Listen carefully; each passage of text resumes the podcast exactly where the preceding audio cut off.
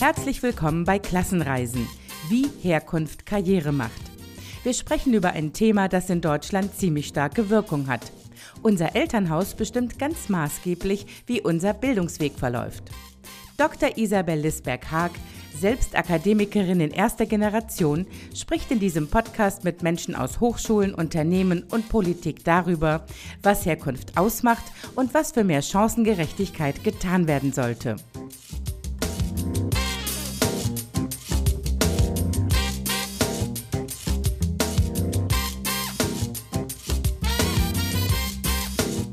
Meine Gesprächspartnerin für die heutige Podcast-Folge ist Maja Bogojevic. Eine spannende Gesprächspartnerin, feministische Sozialwissenschaftlerin und Gründerin, vielleicht kennt ihr das auch, der digitalen Empowerment- und Bildungsplattform Erklär mir mal. Lohnt sich auf jeden Fall anzuschauen. Und äh, Maya beschäftigt sich mit den Bereichen Klassismus, Rassismus und soziale Ungerechtigkeit. Und sie berät die UNESCO und begleitet gleichzeitig Unternehmen und Initiativen bei diesen Themen. Wir kommen gleich nochmal dazu. Hallo Maja, schön, dass du da bist. Hi Isabel, schön, dass du mich eingeladen hast. Vielen, vielen Dank. Maja, ich habe nur ein bisschen äh, von dir erzählt. Wir werden das gleich im Gespräch noch ein bisschen mehr über dich erfahren. Aber wir gehen jetzt einfach direkt ins Thema. Klassenreisen heißt ja unser Thema. Mhm. Was heißt Herkunft für dich? Das ist ja ein Begriff, der im Moment total viel diskutiert wird. Ähm, ja, ich finde es natürlich einen total wichtigen Begriff ähm, und ich bin auch ein großer Fan davon, äh, Begriffe für bestimmte Erfahrungen zu finden und zu nutzen. Ähm, ich würde Herkunft als eine Linse beschreiben, die mit der man auf die Welt schaut und wie man die Welt erlebt. Ähm, damit gehen Privilegien einher, damit gehen aber auch Marginalisierungen, Ausgrenzungserfahrungen etc. einher. Ähm, und Herkunft kann sich natürlich auf die sozioökonomische Herkunft beziehen, also was für eine, aus was für einer Klasse kommt man familiär, aber auch ähm, kulturell oder wenn wir jetzt auch an den sogenannten Migrationshintergrund denken, mhm. ähm, prägt das natürlich auch, wie man die Welt wahrnimmt und aber auch, wie man von außen wahrgenommen wird. Und Klasse ähm, hat natürlich auch ähm, immens was mit Außenwahrnehmung zu tun. Also in welche ähm, Klasse werde ich von der dominanten Gesellschaft einkategorisiert? Wie werde ich von LehrerInnen kategorisiert? Wie werde ich von EntscheidungsträgerInnen kategorisiert? Also es hat ständig was damit zu tun, in welche Schublade man gesteckt mhm. wird und ähm, wie man, was für Fähigkeiten einem dann von außen äh, zugeschrieben werden, mhm. die oft, äh, diese Kategorisierungen sind sehr oft problematisch und gehen auch mit Klassismus, Rassismus etc. einher. Ähm, aber deshalb finde ich es umso wichtiger, dass wir über Herkunft sprechen und auch anerkennen, dass nicht jede Person die gleichen Grundvoraussetzungen oder mhm. Startchancen im Leben hat. Du hast ja, äh, ich habe das bei der Anmoderation gesagt, du hast es jetzt gerade selbst schon mal erwähnt. Erklär mir mal. Mhm. Ihr seid ein Team. Was erklärt ihr? Es gibt ja viele Themen. Wir haben jetzt schon über Rassismus gesprochen. Das ist ja das, womit du dich auch äh, schwerpunktmäßig beschäftigst. Ganz kurz, ähm, ich habe mal reingeschaut. Was für Themen erklärt ihr da? Mhm. Genau, erklär mir mal, wir sind ein postmigrantisches, queeres ähm, Team und ähm, die Idee nur damit Personen das so ein bisschen verstehen, die uns jetzt nicht kennen, kam so ein bisschen daher, dass sowohl ich als auch meine Mitgründerin aus Familien kommen, die nicht so viel Zugang zu politischer Bildung hatten, aber auch ähm, Vicky zum Beispiel ist in Bayern in einem kleinen Dorf aufgewachsen. Mhm.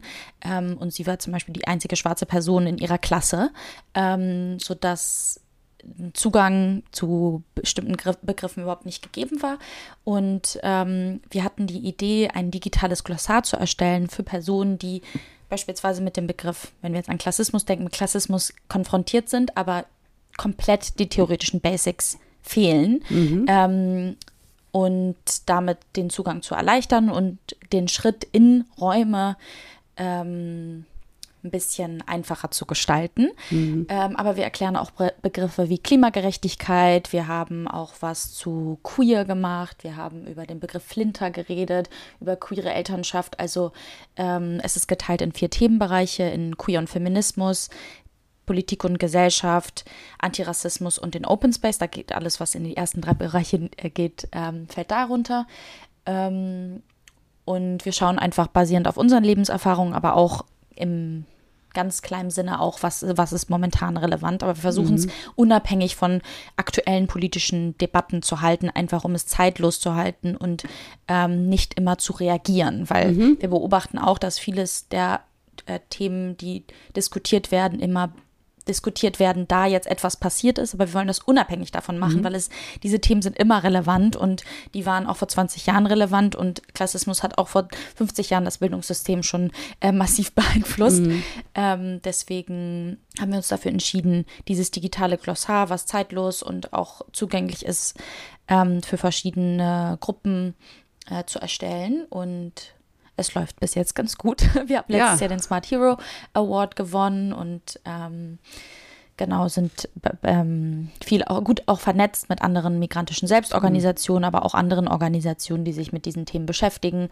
Äh, wir wissen, dass unsere Videos auch an Unis gezeigt werden, in mhm. Workshops und das war genau das, was wir wollten, dass uns sowohl einerseits die Perspektive total wichtig ist, dass wir wissen, dass Wissen sehr oft von der dominanten Gesellschaft kreiert wird und nicht von queeren, migrantischen, Klassismus betroffenen etc. Personen.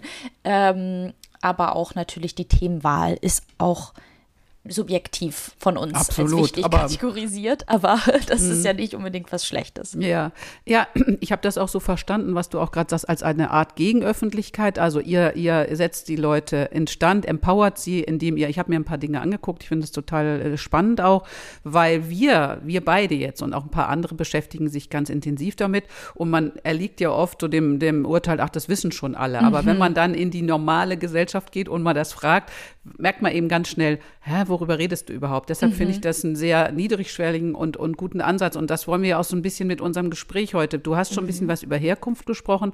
Das Bild der Linse finde ich interessant zu sagen, mhm. jeder guckt auf uns und steckt uns so ins Schubladen. Ne? Mhm. Und man könnte ja sagen, äh, du hast zu Recht gesagt, Klassismus gibt es eigentlich schon lange. Äh, ähm, Warum meinst du, ist es gerade im Moment so ein Thema, worüber wir immer mehr sprechen, auch in Politik, nicht nur ähm, Leute, die sowieso aktivistisch sind, sondern es ist ja ein Thema in ganz vielen Bildungsinstitutionen. Warum ist der Zeitpunkt jetzt gerade so? Was meinst du, äh, wie kam das, ähm, dass wir jetzt uns immer mehr darauf konzentrieren? Darüber mache ich mir natürlich sehr viele Gedanken. Ich hatte die Beobachtung und ich habe die Beobachtung gemacht, dass durch die Corona-Pandemie ähm, mutiger über Ungleichheiten gesprochen wurde, einfach weil es diesen externen Faktor gab, der jetzt plötzlich einen Cut in die Realität oder die normale, in den normalen Zustand ge gebracht hat. Und dass wir plötzlich darüber gesprochen haben, ah, oh, SchülerInnen haben nicht alle Zugang zu einem mobilen Endgerät, SchülerInnen haben nicht alle Zugang zu einem Drucker und einem ähm, MacBook. Ähm, und dass wir mutiger darin wurden, Missstände zu benennen und zu kritisieren. Mhm. Und das ist vorher auch schon passiert. Das passiert seit Generationen und das passiert auch sehr laut aus ganz vielen verschiedenen Ecken. Und das möchte ich auch nicht unsichtbar machen. Ähm, aber ich habe schon die Wahrnehmung, ich mache schon die Wahrnehmung, dass uns jetzt eher zugehört wird, ähm, da wir diesen, diese Pandemie hatten und ähm, wir nicht die Norm kritisieren, sondern die Abweichung der Norm und zwar die Corona-Pandemie ähm, und dass es ein guter Moment war der Mobilisierung und der ähm, der Bewusstseinswerdung? Der so? Bewusstseinswerdung ja. auch von einer dominanten, privilegierten ja. Ges äh, Gesellschaftsgruppe. Und ähm, deswegen so schrecklich die Folgen dieser Pandemie auch äh, sind. Klassismus ist jetzt auf jeden Fall mehr auf dem Schirm, ja. aber ich würde auch auf jeden Fall nochmal ähm, betonen wollen, dass die Arbeit von AktivistInnen, von WissenschaftlerInnen etc. jetzt auch besonders stark ist. Also es wurden viele Bücher veröffentlicht. Der Begriff Klassismus ähm, ist jetzt nicht mit komplett 500 Fragezeichen verbunden, sondern man hat Anknüpfungspunkte. Mhm. Ähm, und ich glaube aber auch, dass das Sprechen über Rassismus auch einhergeht, damit über weitere Diskriminierungsformen zu sprechen, weil wenn wir alles intersektional sehen, dann hat das damit genauso zu tun. Mhm. Ähm, also diese Gleichzeitigkeit. Mhm. Zeit der Pandemie beziehungsweise eines Ausnahmezustands plus ganz starke, ganz wichtige Stimmen, die äh, gehört werden. Ja, also diese absolute Krise und im Grunde dieser Bruch auch unserer Gewohnheiten, die wir einfach so alle mitmachen. Wir wissen ja eigentlich, dass es SchülerInnen gibt, die nicht so Zugang haben, aber dadurch wurde es eben so extrem, mhm. äh, extrem sichtbar. Dann auch noch die ähm, schrecklichen Vorfälle rassistischer Natur, die auch sozusagen das, das Weltgeschehen aufgerüttelt haben.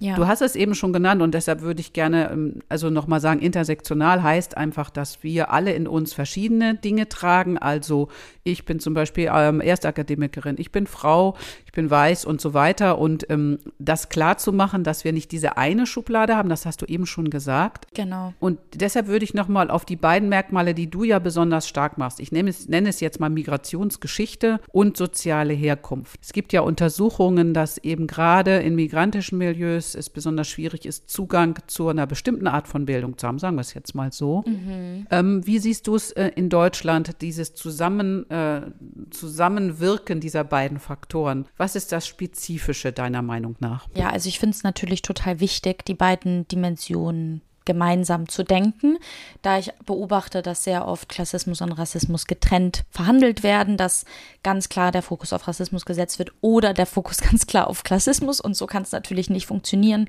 Ähm, jedes Thema, was wir angehen, muss aus verschiedensten Linsen betrachtet werden, um eine wirkliche gute oder gut fundierte politische Analyse davon machen zu können und auch um, um Empfehlungen auszusprechen, die unsere Lebensrealitäten verbessern. Mhm. Ähm, und in Deutschland ähm, ist es nochmal, funktioniert es natürlich anders als in den USA. Das ist auch ein Punkt, den wir, der wichtig ist mitzudenken. Wir können nicht die Diskurse, die in den USA stattfinden, eins zu eins auf den deutschen Kontext übertragen. Wir haben eine ganz spezifische ähm, Geschichte, eine Geschichte, die geprägt ist vom, von der Shoah. Wir haben eine Geschichte, eine deutsche Geschichte, die geprägt ist von GastarbeiterInnen, VertragsarbeiterInnen, die über Jahrzehnte lang ausgebeutet und marginalisiert wurden. Und das geht auch mit einer bestimmten intergenerationalen ähm, Trauma, mit intergenerationalem Trauma einher, aber auch mit intergenerationalem na, Bildungsungleichheit.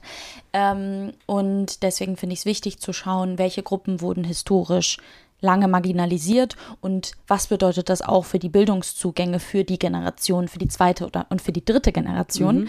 Ähm, und da denke ich ähm, natürlich vor allem an ähm, jüdische Communities, ich denke an Communities, die ehemalige GastarbeiterInnen, VertragsarbeiterInnen sind, aber auch an schwarze Personen, an Romja und Sintizi, ähm, um nur einige Gruppen mhm. zu nennen. Und jede Gruppe macht natürlich eine, eine, spezifische Erfahrung, aber man kann beobachten, dass sowohl das klassistische als auch das rassistische Schulsystem dazu beitragen, dass bestimmte Gruppen der Zugang zu einer Gymnasialempfehlung oder mhm. dem mhm. Zugang zur Universität verwehrt bleiben. Ähm, und gleichzeitig finde ich es auch ganz wichtig zu benennen, dass nicht jede Person mit einem sogenannten Migrationshintergrund auch eine marginalisierte Klassenerfahrung macht. Absolut. Also es gibt genauso auch ähm, Personen, die äh, Kinder von DiplomatInnen sind und äh, Personen, die ein ganz hohes ökonomisches, kulturelles, soziales Kapital mitbringen aus der Herkunftsfamilie.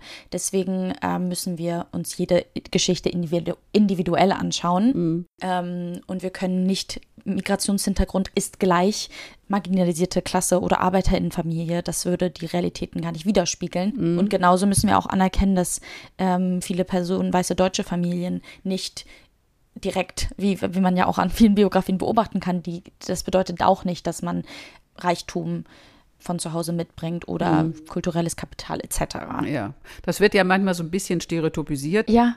Also zum Beispiel, ich sage jetzt mal, mhm. ähm, das ist der Satz, den ja viele hören, also sage ich jetzt mal aus meiner mhm. Perspektive, das ist nichts für dich. Also wenn ein Kind sagt, ich möchte gerne irgendwas anderes machen. Muss, man muss es ja gar nicht benennen, aber ich möchte jetzt gern diesen Weg einschlagen und weil die Eltern das selbst nicht erlebt haben oder vielleicht auch nicht erlaubt bekommen haben, dann sagen, das ist nichts für dich. Das ist für ja. mich so ein klassisches Weitergeben, ja? Meinst du es so?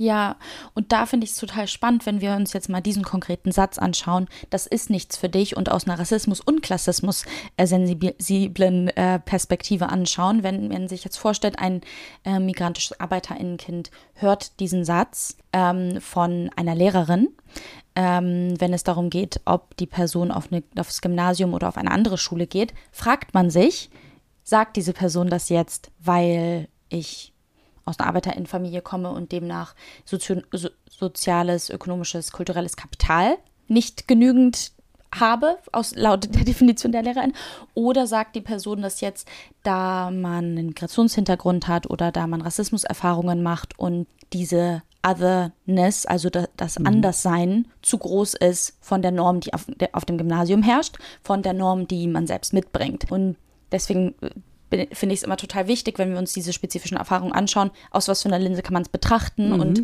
ähm, es gibt darauf keine Antwort und mhm. es ist immer ein Zusammenspiel aller Fa mhm. Faktoren. Mhm. Ähm, aber es ist nochmal einfacher dann zu analysieren, welche Faktoren äh, können wir bearbeiten bzw. thematisieren, um diese Bildungsungleichheiten zu, ja. zu minimieren. Ja, aber ich finde den Satz, das ist nichts für dich, einen zentralen, so kurz wie er ist, der nimmt ja. halt so eine Schwere und finde es voll gut, dass du ihn reingebracht hast. Ja, weil das ist einer, der einen völlig fertig machen kann und mhm. der auch mhm. nachwirkt. Ne? Mhm. Jetzt ganz konkret gefragt, du sagst zu Recht, wir müssen auf diese verschiedenen Linsen gucken oder sagen wir mal die Linsen anlegen. Mhm. Aber wir sind ja auch beide dafür da, Dinge zu ändern. Das wollen mhm. wir ja. Was tun wir denn, also wenn eine Lehrerin oder ein Lehrer oder wer auch immer sagt, das ist nichts für dich? Wie können wir aktiv werden? Egal jetzt, äh, oder wir sagen, du hast recht gesagt, man muss es analysieren und man kann es nicht so richtig auseinanderziehen. Ist es jetzt, weil äh, ich aus einer türkischstämmigen Familie komme mhm. und die mhm. Lehrerin denkt, ach, die sind sowieso zu blöd, um es mal mhm. ganz zugespitzt zu sagen. Oder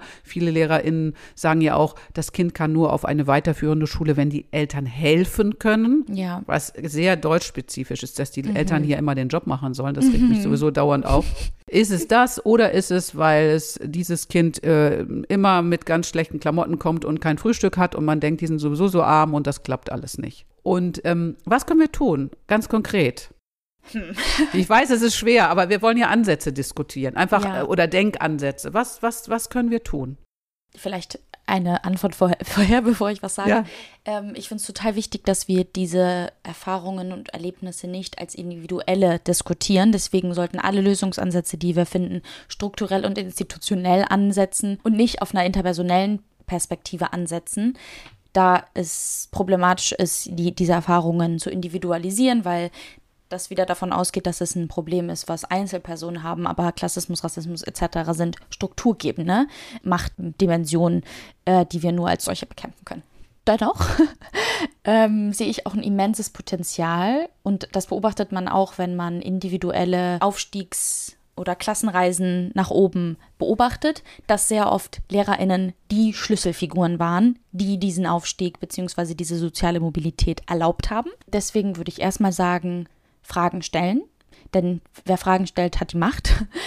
Und ähm, erstmal fragen, was, was meinst du damit? Was bedeutet das?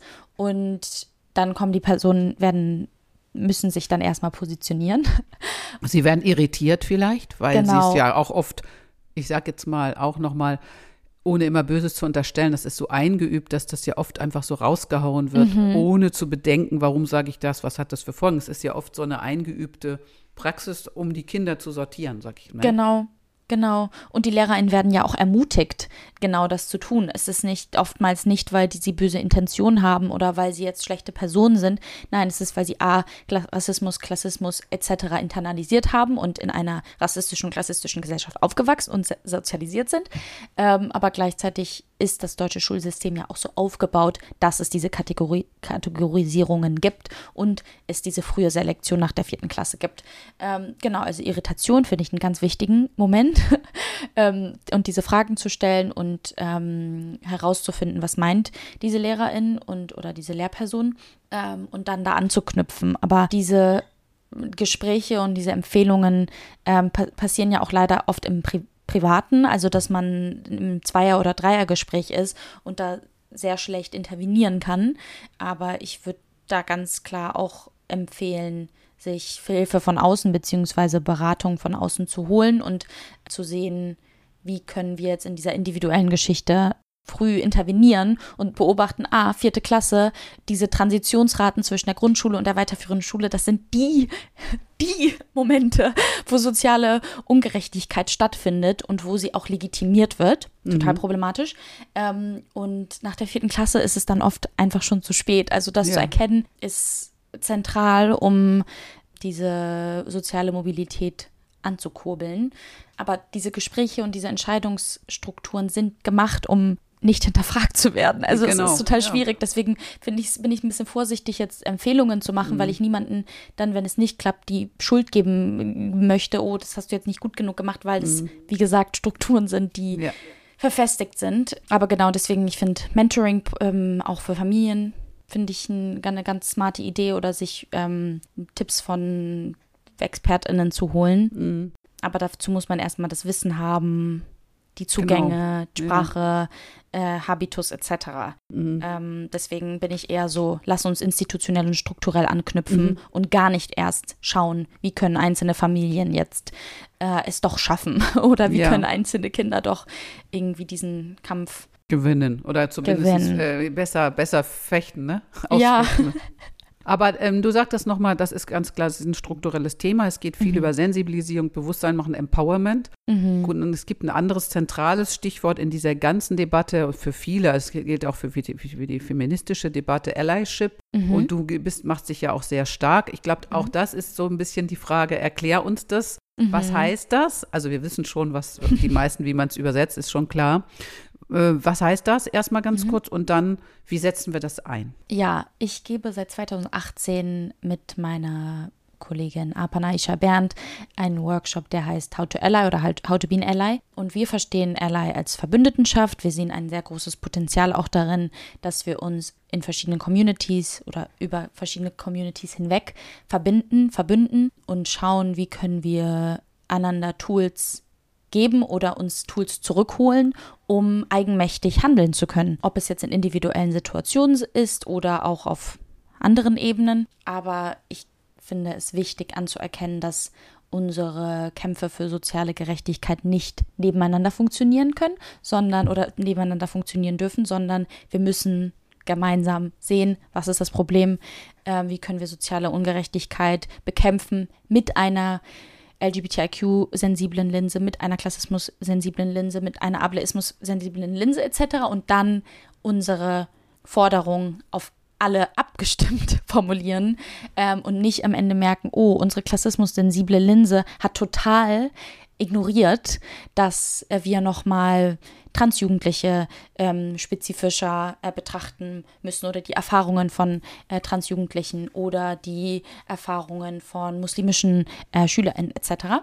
Was ist so ein Tool? Also diese mhm. Multiperspektivität, das ist ganz wichtig und das kennen mhm. wir ja auch von uns selbst. Man hat sich auf ein Thema vielleicht mhm. eingearbeitet, man hat sich mhm. spezialisiert und denkt, boah, jetzt, das kann ich jetzt richtig gut.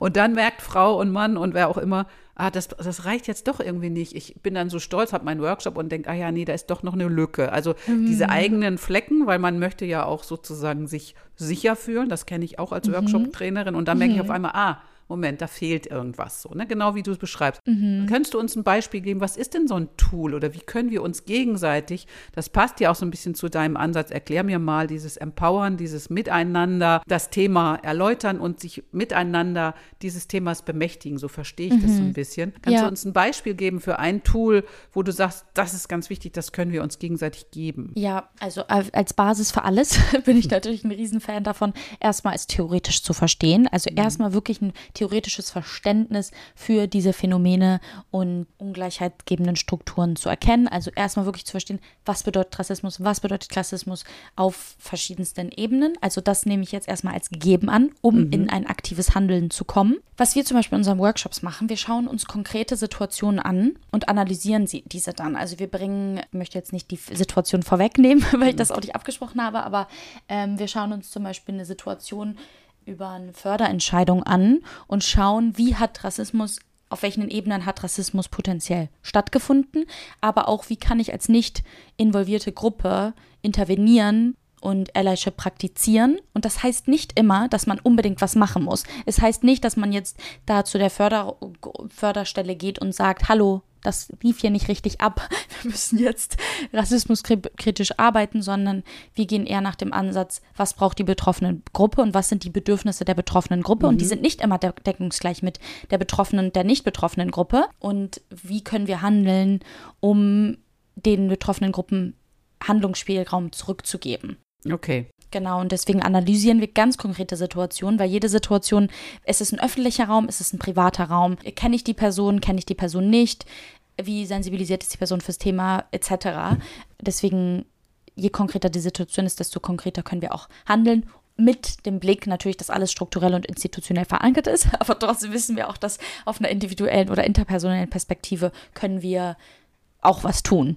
Das heißt, es sind genau. diese beiden Ebenen. Also einerseits hast du ja zu Recht gesagt, wir müssen strukturell was verändern. Mhm. Das nützt. Es reicht nicht nur, das sage ich jetzt nochmal so zugespitzt, der einzelnen Person zu helfen oder sie zu empowern. Das ist wichtig für die Person, aber ja. wir wollen Strukturen verändern. Gleichzeitig durch das Allyship sagst du, okay, in bestimmten Situationen können wir mit diesen Personengruppen oder mit dieser Person schauen, wie, wie gehen wir damit um? Und mhm. vor allen Dingen auch das, was wir ja auch schnell dazu neigen. Wir denken, wir haben die Lösung ja. und sagen, so, jetzt machen wir jetzt mal richtig Rabatz. Und diese Person sagt vielleicht, oh, das möchte ich gar nicht, weil meine genau. Familie und so. Es gibt ja ganz viele Gründe, ja. die man ja schnell, das ist ja oft auch bei ganz anderen Hilfszusammenhängen so, dass man mal schnell reingeht in gutem Willen also in gutem ja. Willen und dann aber nicht respektiert. Das genau. ist kompliziert aber, ne? Oder? Genau, das, was du gesagt hast, ist eigentlich der Haupt, die Hauptschwierigkeit, die wir auch in Workshops beobachten, dass Leute immer von ihrer Lebensrealität ausgehen und aber auch von so einer Lebensrealität von, ich möchte diese Situation jetzt retten. Und sehr oft lassen sich Situationen nicht retten, wenn sie schon eskaliert sind und aber auch, dass halt Konfrontation in jeder Situation die richtige Lösung ist. Also wenn wir jetzt an eine Situation aus unserem Workshop auch denken, ähm, dass ein rassistischer Kommentar in der U-Bahn passiert, ist der Impuls von sehr vielen Workshop-TeilnehmerInnen erstmal auf die AggressorInnen zu und sagen, Rassismus hat hier keinen Platz, das ist hier, darf man nicht, etc. Und erst nach 25 Minuten Diskussion fällt, fällt den Personen erst ein, ah ja, aber was ist eigentlich mit der Betroffenen? Die steht dann da einfach weiß, weiß man überhaupt, ob die Person äh, Interesse daran hat, dass diese Situation jetzt potenziell weiter ähm, eskaliert wird.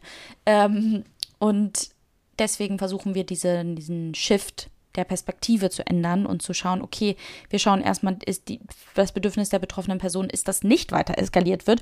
Und wahrscheinlich hat die Person auch keine Kapazitäten und Lust darauf, dass jetzt ausdiskutiert wird, ob das jetzt Rassismus war oder nicht. Ähm, und ja, deswegen ermutigen wir da umzudenken.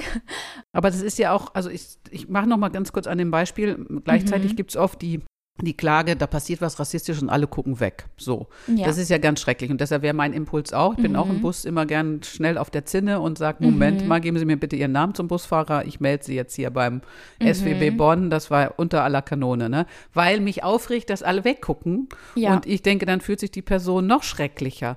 Also, ja. ich frage dich dann, hab, ich habe ja gar nicht die Zeit oft zu gucken, was mache ich denn jetzt? Will die mhm. Person das oder nicht? Das finde ich super schwierig, weil ja. ich immer so diesen Ansatz habe, weggucken ist das Schlimmste. Aber dann vielleicht auch nicht respektiere, das gebe ich zu, aber da, ich habe gar keine Zeit. Oder? Ja, also ich, ich, ich, ich äh, kenne das auch, deswegen, äh, ich sehe total, was du sagst und weiß auch, dass besonders wenn Situationen passieren, die super schnell sehr schlecht, schwer einzuschätzen sind etc. Da geben wir immer den Tipp, je öfter wir diese Situation durchdenken, theoretisch vorher oder mit Leuten durchsprechen, desto einfacher ist es für uns zu handeln. Aber ich glaube, also es gibt ja diesen Impuls, was zu tun, aber dass dieser Impuls direkt damit einhergeht, sich auf die Aggressorin oder die Rassistin zu beziehen, da sehe ich eher den problematischen Punkt. Also dass wir eher schauen, wie geht es gerade dieser Betroffenen, der sich der Betroffenen zuwenden und schauen, was sind da jetzt die Bedürfnisse, äh, potenziell mit der Person rausgehen oder äh, mit der Person kurz ein, einzuchecken und schauen, was ähm, kann man tun. Aber ich glaube, dieses Außer Acht lassen der mhm. betroffenen Gruppe, das ist wie so eine Metapher für auch wie das Handeln in der Gesellschaft, dass sehr oft was getan wird für betroffene Gruppen, für Klassismus Betroffene, zum Beispiel armutsgefährdete Familien, ähm, ohne mit denen zu sprechen. Ja, ja, nee, du hast recht. Und das ist oft gerade, das ist so ein Reflex als guter genau. Mensch. Ich sag mal, genau. ich wurde auch in Bonn schon mal als guten Menschen, Menschenschlampe beschimpft von einem Rassisten, weil ich mich für Geflüchtete einsetze. Und das bringt mich natürlich noch mehr auf die Zinne. Aber du ja. hast recht, dieses, dieses, und das meinte ich eben am Anfang noch mal so ein paar Minuten mhm. zurück, diese eigenen Dinge auch kurz mal zu sagen, ah, vielleicht war es jetzt doch nicht so gut. Also dieses, ich finde, das macht auch unsere Arbeit aus. Mhm. Dieses ständige sich selbst irritieren, das ist ja nicht besonders bequem, ne? Man sagt ja. man ja auch, ne? Also manchmal denkt man, oh, man ist voll auf dem richtigen Track und dann merkt man, oh, da habe ich jetzt nicht richtig zugehört oder was du sagst. Oder ich mache jetzt einfach so mein Ding, weil ich denke, ich bin jetzt hier die Ritterin der weißen Gestalt oder so. Ne? Ja. Also das finde ich sehr anspruchsvoll. Ja, finde ich auch. Und da gibt es auch den Begriff des White Saviorisms oder der, äh, der weiße Retterin oder weiße Retterinnenschaft, mhm. ähm, das sozusagen die Bedürfnisse der betroffenen Gruppe komplett außer Acht lässt, weil man denkt, ich weiß schon, was zu tun ist. Mhm. Aber auch wenn man sich mit dem Thema auseinandersetzt, es ist zentral und zentraler Bestandteil, dass betroffene Gruppen Tools bekommen an die Hand und eigen, um eigenmächtig zu handeln. Und das heißt manchmal eher Arbeit im Hintergrund zu machen und aber auch ständig mit, mit, mit, Gruppen wieder einzuchecken. Aber ja, ich kenne das auch total und bin dann auch immer so, oh, und deswegen finde ich es umso wichtiger, dass wir uns halt vernetzen und verschiedene positionierte Leute zusammenkommen, mhm. um miteinander zu sprechen. Und es ist dann ja wie so ein Geschenk, wenn ich sage, ach so, klar, ich habe jetzt noch mal eine Perspektive von einer Person, die ganz andere Erfahrungen macht als ich. Und wir schauen auf die gleiche Situation und unsere Herkunftslinse, die, diese Metapher der Linse oder einer Brille, die mhm. man aufsetzt. Eine klassismus-sensible Brille habe ich jetzt auf, die aber keinen ähm, Ableismusfilter drauf hat bringt ja. mir dann auch nichts am Ende. Aber erst wenn wir unsere Linsen zusammenbringen, können wir Entscheidungen und Forderungen formulieren, die sensibel sind für alles.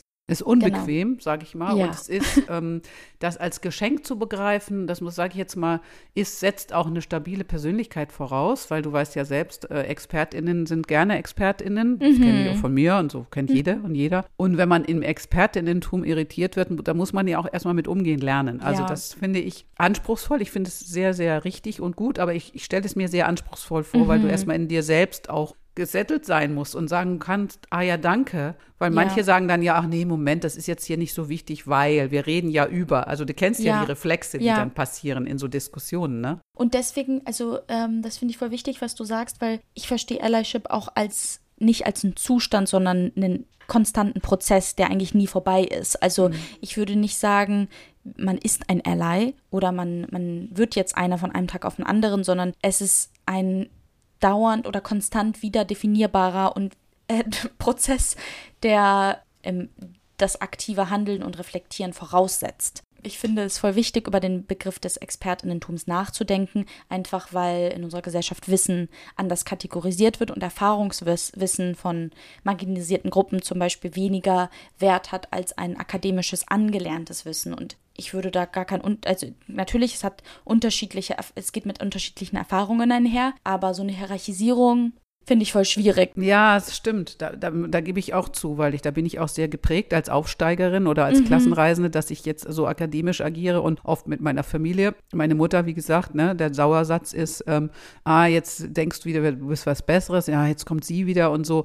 Trotzdem will ich nicht darauf verzichten, dass ich gelernt habe, differenziert zu argumentieren. Das war mhm. zu Hause einfach nicht eingeübt. Das habe ich gelernt und das genieße ich. Also diesen, diese Entfremdung und so, darüber äh, habe ich auch schon mit mehreren gesprochen, mhm. die bleibt natürlich und da diese Wertung ganz rauszunehmen, gebe ich zu, fällt mir sehr, sehr schwer. Dass ich ja, denke, kann meine, man kann meine Mutter nicht mehr endlich differenzieren, sag ich dann so mhm. zu mir. Und die merkt das natürlich und sagt, oh, sie wieder, die ist jetzt hier wieder die Obernkluge. Also so jetzt mal, ne? Ja, so läuft das ab, ne? Und dann äh, denke ich immer schon, ah, Mist, Mist, es läuft schon wieder schief. Ich würde ja. gerne noch mal gerne, wir sind jetzt, und das finde ich aber auch wichtig bei dem Thema, denn wir reden ja über Klassenreisen heißt ja eigentlich Reisen durch die Gesellschaft und mhm. was bedeutet das? Nicht in den Schubladen zu sein. So, so würde ich es jetzt auch nochmal mit, nach dem Gespräch mit dir nochmal viel stärker fokussieren. Mhm. Ich würde nochmal ganz kurz äh, zum Ende hin äh, des Gesprächs kommen, nochmal auf das Thema First Generation. Also First mhm. Generation mhm. kann viel sein, kann sein aus einer, wie ich, Arbeiterinnenfamilie als erste überhaupt zu studieren, kann sein aus einer migrantischstämmigen Familie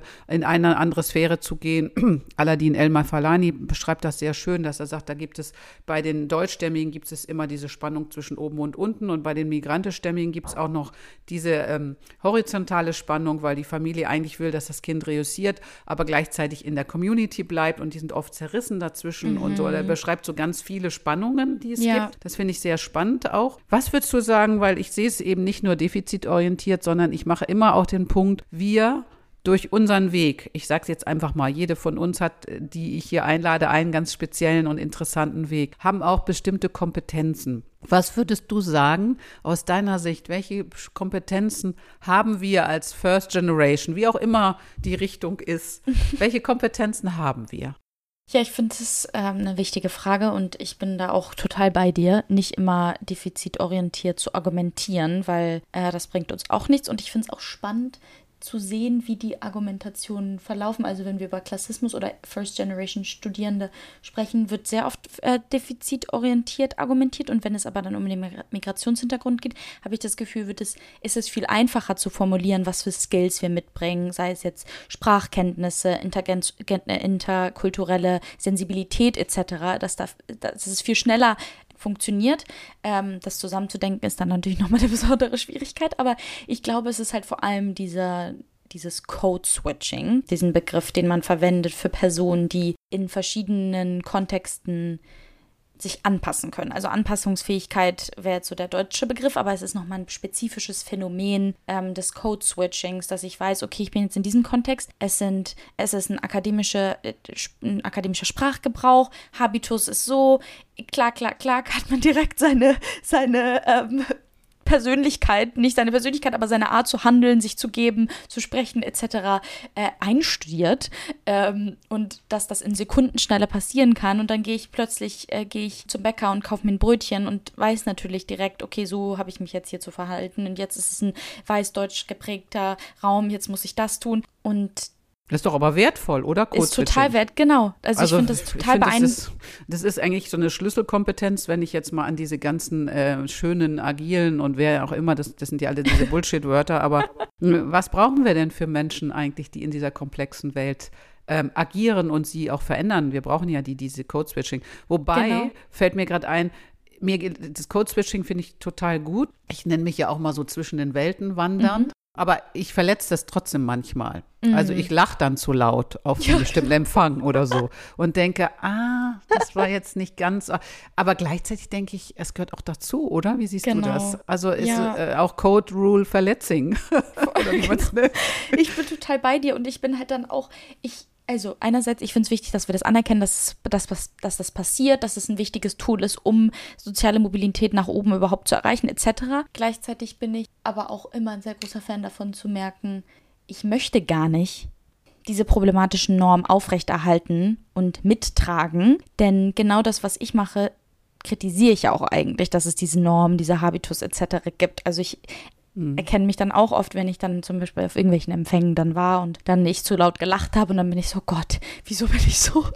Aber dann merke ich so, hä, ich will doch gar nicht diese Norm aufrechterhalten und ich möchte gar nicht so ein total steriler Mensch werden, der sich an diese Normen so strikt hält, sondern ich möchte natürlich auch meine eigene Person äh, sein dürfen mit diesen, mit dieser Herkunftserfahrung verschiedenster in verschiedensten Weisen. Aber das ist das Spannungsfeld, in dem wir uns bewegen, glaube ja. ich. Dieses Bewusstsein und die Analyse, dann dieses eigentlich verändern wollen, aber das ist das, die alte Frage schon immer gewesen, Revolution oder reformieren wir von innen? Ja. Das gibt es schon immer, diese, ja. diese Debatte. Gehen wir in die Struktur, um sie zu verändern?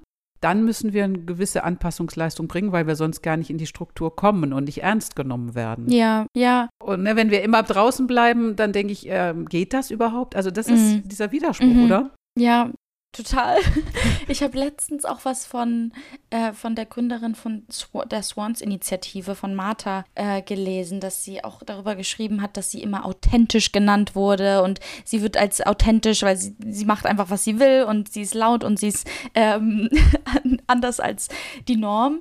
Ähm, und dass das heutzutage aber so als authentisch wahrgenommen wird, aber früher war das ein, ein groß, total großer Störfaktor, aber erst wenn man eine bestimmte bestimmte Position in der Gesellschaft erreicht hat, kann man sich das auch oft erst erlauben, sich genau. der Norm entgegengesetzt zu verhalten. Und jetzt auf ein Panel zu gehen in einem Adidas-Anzug, würde ich mir jetzt erlauben, aber hätte ich mir vor fünf Jahren, könnte ich mir das niemals mhm. erträumen, äh, diese, diesen Habitus so krass zu brechen. Aber ich glaube, das geht mit einer ganz klaren Haltung einher, aber auch mit einem Selbstbewusstsein und mit auch einer Risikobereitschaft, diese Normen zu brechen, aber gleichzeitig halt auch, wie wir eben gesagt haben, in bestimmten anderen Aspekten dann trotzdem der Norm zu entsprechen. Also mhm, man genau. kann leider in dieser Gesellschaft nicht komplett alle Normen brechen, sondern man pickt sich einzelne Sachen raus, also sei es das laute Lachen, sei es bestimmte Art und Weise, sich zu kleiden oder bestimmte Positionen, die man einnimmt, aber gleichzeitig geht das nur, wenn du alle anderen Boxen getickt hast um, genau. und schon als etabliert oder wissend, Ex ja, hm, Expertin. Expertin eingeladen Genau. wirst. Ne? Oder, oder sagt, die hat schon öfter mal was zum Thema gemacht und so. Genau. Denn wenn du das als unterprivilegierte Person machst, ähm,